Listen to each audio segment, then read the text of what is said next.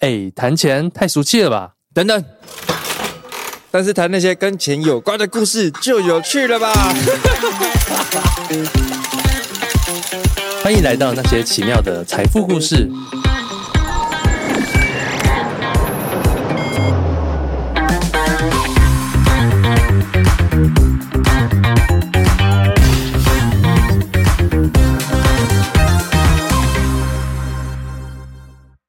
Hello，大家好，欢迎收听那些奇妙的财富故事。我是 Charlie，我是阿张。如果你可以花七百五十万元买到一个永久可以搭乘航空公司头等舱的超级 VIP，你会购买吗？那这是一个源自于一九八一年的故事。当时呢，美国最大的航空公司美国航空 Amer Amer，靠背，你你就当时这样讲就好了。OK，好。当时呢，美国最大的航空公司美国航空 American Airline），它因为受到一个很严重的航空法的打击，然后它被在法院上有一些争议，所以它被判了要赔偿好几千万美元的这个巨额亏损。所以呢，他们那时候就想方法说，哦，我到底要怎么样去融资？然后他们就是经过了层层的这个拟定之后，最后他们决定推出一个现在很常见的一个方案，叫做吃到饱方案。只是啊、呃，食物上的吃到饱，吃到饱，网络上的吃到饱，这些呃，我们都很常听到。可是机票上的吃到饱，你有听过吗？很酷哦。对，所以他们那时候呢，就推出了这个方案。这个方案呢，叫做 A Air Pass，它是 Double A Double Air Pass 这样。那这个方案呢，它就是你买了之后，就可以当一个超级 VIP。这个超级 VIP 就是你可以终身的去搭美国航空的。头等舱哦，这样太爽了吧？无限次数吗？对，对，那对无限次数，它没有限次数，然后是终身。那这个想想想一想，就觉得说哇，一个头等舱可能就要三十几万台币，那我这样到底要花多少钱来买呢？好的，当时啊，因为那是那个年代嘛，那个年代的钱比现在还要大很多。就是我是指指说，那个同样一百万美元在当时是非常大，可能现在就还好。好，所以。这个呢，这个售价，这个售价是卖了二十五万美元，也就是现在大概台币是七百五十万。现在听起来可能没什么，因为七百五十万，那头等舱一趟可能三十万，我才坐个二三十趟我就赚回来了。可是，在当时这是一个很大的一笔钱。好，所以总之呢，它推出来之后，陆陆续续的就吸引了总共六十六位有购买。有钱人这么多，对，有钱人其实是非常多的。然后那时候美国航空公司还觉得说，哎呀，这个肯定是稳赚不赔嘛，吃到饱，哪有人一天到晚就在那边飞来飞去？飞飞机这样？对，怎么可能一直一天到晚飞飞飞来飞去？可是呢，当时就有一个人，他是芝加哥的银行家，然后他他就是常常要去各国，然后办理业务啊，比如说要飞去欧洲，然后去找哪个客户、哪个大户，然后去谈他的 VIP 方案之类的。所以呢。他这个这个人呢，叫做 Steve，那这个 Steve 呢，他就觉得说，哦，这根本就是为我打造的，我可以呃去各国处理业务的时候，我都不用再花钱了，然后而且还可以搭同等舱，再来我喜欢环游世界，吃喝玩乐，所以他就觉得说，这完全就是我的方案呐、啊，就像一个大胃王，啊、一个大胃王遇到了什么欧洲和牛，呃，日本 A 五和牛，然后再加上龙虾吃到饱，就这就是我的方案呐、啊，对，所以他就这样子，然后去购买了，马上就买了这个方案。结果他怎么运用呢？他直接把这个方案当成了 Uber 来用。他可能就是 每天上下班，他就是呃，我们是打开 Uber 之后说哦，我要去哪里，我要去哪里。啊，他是打开飞机，美国航空，然后说哦，我今天要预定，然后去飞去哪里，飞去哪里。他就直接把它当成 Uber 来搭。他那个搭法有多扯呢？他可以从芝加哥，然后飞去加拿大，为了买三明治。然后买完三明治呢，他可能再跑去洛杉，再再可能再飞去洛杉矶看个 NBA，对，刚刚好，就是他他就可以带着三明治，然后去洛杉矶。嗯，好，所以呢，呃，他也因为这样飞，所以各地的这个航空公司的员工基本上都认识他。都认识他。OK，然后好，那那那当时那时候还没什么，就只是说这个人特别会运用这样的一个方案。那当然，反正美国航空也是觉得说没什么，因为这就是我推出的方案，而且他们也因此融资到一大笔钱。嗯，然后结果呢？过没多久，美国航空还不止推出这个方案，他们还多推出了一个叫做副票的东西。所谓副票这东西，你就像是吃到饱再加购多少钱，然后就可以有一个更好的方案。所以它这个副票呢，就是你只要是有买这个二十五万美元的方案，你就可以再加购十五万美元，然后带着另外一个同伴，可以享受跟你一样的服务。哦，太太爽了吧？对，有点像是买副卡的概念。对对，主卡副卡的概念，买一张二十五万美元，然后买两张再加十五万美元，等于一张变二十万。对，你一张就变二十万美元。所以 Steve 呃，Steve 当然就是觉得说，哇，这根本就是贴心为我设计的，我还有家人，我可以刚好带家人去，我就全部带去这样。哎，但是但是那时候。呃，大概没有很多人都这样想，就是其他有买的都觉得说啊，你这个就在已经花很多钱了，对他可能他可能自己就是已经花二十万美元买，然后发现说这个好像自己没这么长飞，没这么多时间。可是对于 Steve 来说，他就是天堂。然后那时候 那时候又遇到一个把一个情况，就是说 Steve 他的女儿，他的女儿要从芝加哥然后去瑞士读书。可是他女儿会想家啊，想家怎么办？所以他就把这个票给 给女儿，女儿每个假日就可以从瑞士然后飞回来芝加哥，跟他爸妈度过周日周末。然后如果有时候女儿女儿对再回去上课，然后如果女儿飞累的话怎么办？那就是再把这个副票再拿给老婆，老他跟老婆一起去瑞士找女儿。哦，所以他副票还没有绑名字，对，还可以直接给人家用。对，它最大的一个漏洞，一个最大的问题就是说，这个副票是没有限制到底是谁，没有署名的，所以只要跟着那个主卡飞就可以享有这个服务。对，我只要我只要跟着主卡飞，我就可以这样子去走。然后呢，这个 Steve 他就他他除了就是带老婆女儿这样子飞来飞去以外呢，然后他还可以怎么样？他还有时候一个人搭飞机，我觉得无聊，然后他就去找旁边陌生，可能是一个妹啊，好了，他就说：“哎、欸，要不要搭飞机走？带你去搭头等舱。”所以，哎，干，这太爽了吧？对，所以说他就会顺便再带个陌生人这样子飞。那后来呢，就是这个方案大概持续了九年、十年，然后呃，航空公司觉得说这个方案好像够了，或者也度过危机了，然后。呃，加上这个方案好像有有人就是会这样子一直疯狂的飞，所以觉得不划算。那后来就停止这个方案，反正最后只是六十六位购买。直到了二零零七年，那时候发生什么金融海啸嘛？那这个金融海啸的时候，美国航空那时候在整理他的财务报表啊，然后就发现说，这个人啊，好像有一个人是 VIP，然后他叫做 Steve。Steve 他在这个二十年间呢，飞了上万次，他订了上万次的这个航空公司啊，那个航空机票。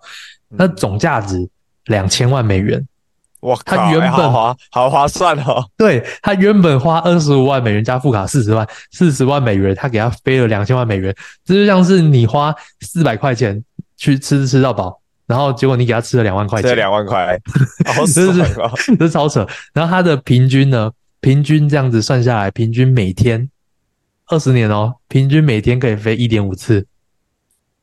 哎，真的是用当把飞机当 Uber 在飞。对，因为他可能有有时候一天就飞好几次了，嗯、然后所以这时候怎样？当然就是我是航空公司，我也想耍赖啊！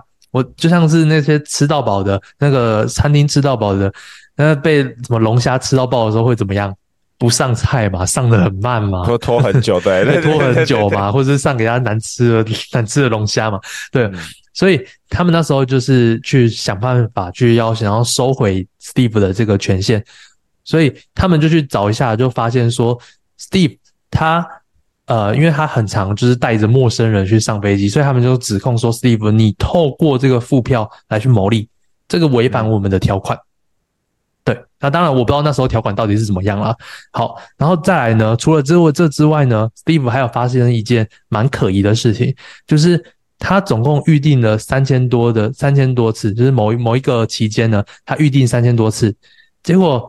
两千五百多次取消，而且他一次预定是预定两个位置，因为他有主卡跟副卡，所以这会怎么样？这是造成说航空公司他不仅就是 Steve 订票不用钱以外，他还少卖少卖了那两张票，嗯。那对于航空公司来讲，它的亏损就是非常大嘛，所以透过这两个点，然后他去告他，然后最后就是在那个二零零八年的时候，就成功把 Steve 的这个航空的这个机票，这个 VIP 的资格取消掉。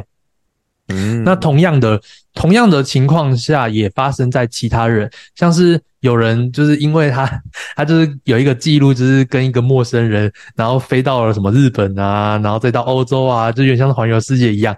然后航空公司就说他是在出卖副票，他们就是用各种出卖副票的方式，然后来去告他，然后拿回来这个权限。嗯，不过当然不可能说每个人都这样子处理掉，所以最后还是有可能五六十，就是还只是少数人被取消掉。那最后的那五十几人，他们到现在都还是可以持续的是使用这样的一个方案继续飞，现在还在飞。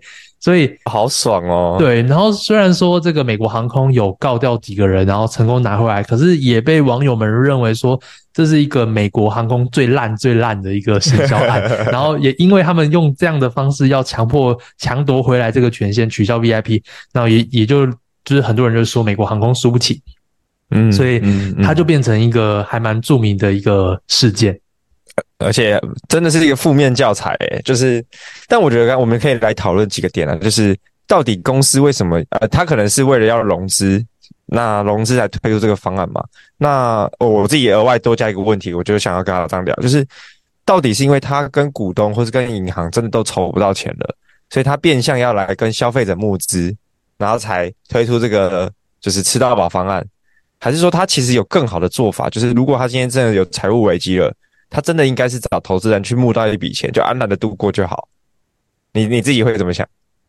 我觉得可能我我我我不知道那个那个年代他是不是因为没有办法这么容易募资到一笔钱，所以他不、嗯、他没有想到这样的方式，或者是说那时候的吃到饱方案，他就觉得说这样子肯定赚，因为没有人会天天飞。啊，不懂人性的那个，对，对不懂人性的贪婪，就这样吃到饱。我吃到肚子坏掉，我吃到送医院，我也要给你吃到饱。对，OK。那我觉得延伸聊一下，就是如果今天是我们买了这个吃到饱机票的这个服务，那你会像 Steve 一样这样子每天飞吗？我觉得你现在可能可以。我 我现在可，我我以我现在的状况，因为我现在本来就是旅到处旅居嘛，所以我是到处飞，而且我肯定买副票，我就跟我女朋友到处飞，环游世界，旅居各国。然后完全都不用钱，还每次都商务舱头等舱，多好啊！但是这是机票不用钱哦，你的住宿还要额外都要付啊。就是我，可是我有我有一辈子的时间可以慢慢去用诶。是啦，是啦，OK。对啊，所以我对我来说，我会觉得我我就是都会去环游世界。对吧？当、嗯、当然是以我现在的条件，我觉得我可以做到这件事情。然后我等于环游世界，我机票钱都不用管了哎。他们最贵的就是机票跟住宿嘛，我已经省下一大笔租一一大笔的这个费用了。嗯、那所以我就我觉得这样子飞，不过我可能就不会去说什么还要找个陌生人啊。当然，如果说这个情况下我单身，不一定哦，搞不好 对啊。如果我单身的话，搞不好我会用这样子方式来找把把妹，也不一定。呃，那你呢？我我我我觉得我可以先，我们可以先理清，就是他这个服务啊，他其实面向的一定是有钱人。那有钱人就是有钱跟有时间嘛。那有钱人不一定有时间，那有钱有钱人可能有钱没时间。对，所以他的面向，他他们当初的思考可能就觉得说，有钱人他有钱，但他就是买一个尊荣感，对，他也不会有这个时间每天跟你飞。对，结果就遇到了 Steve，或者是 假设这个方案真的也刚好遇到你，哇，那他们就是没没算到，就真的有人是这样环游世界在做生意的，对，然后就会亏到一一一裤子烂。但是我觉得延伸可以聊一下，就是诶，当因为它一定是这个设计本身有一些漏洞，它才会。被这样子被消费者无限的撸撸撸撸毛还是撸毛？对，就撸机票，对，撸撸 对撸机票，撸免费的机票，对啊，所以他当初并没有去设计说，呃呃，你一个月只能飞几次嘛？还是说他的就是没有限制？要你看他连人都没限制了，怎么会限制那些呢？所以他其实有几个 bug 嘛。第一个是他没有去限制你呃固定时间内可无限飞行的次数，对。然后也没有去设计说这个副卡，我觉得这个副卡 bug 真的超大，这个对啊，我带谁都算是真的是脑袋脑袋有洞，我真的不是可能年代不同 吧，再怎么样都是至少要绑个家人的名字或干嘛的，他才觉得可能可能那时候觉得说你不会没事带一个什么陌生人去，哦、然后是或者或者是说一般来说他们会直观认为说你肯定是家人。带朋友，不会你不会带陌生人去飞，然后然后也觉得说主卡副卡通常绑在一起，你不会这样子乱来。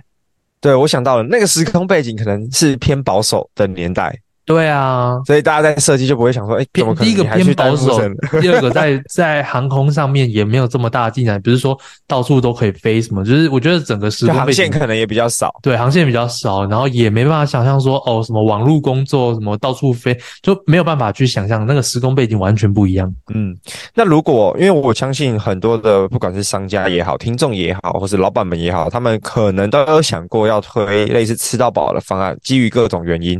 那如果我们在这一个案子里面来看的话，我们觉得怎么设计会更好？我觉得第一个当然是第一个当然是限制，呃，比如说一个月只能搭一次的商务舱或头等舱，然后剩下无限次的我可以摆在经济舱。我相信不会有人一直想要飞经济舱了。哦、对，然后再来第二个就是那个名字肯定要规范嘛，对吧？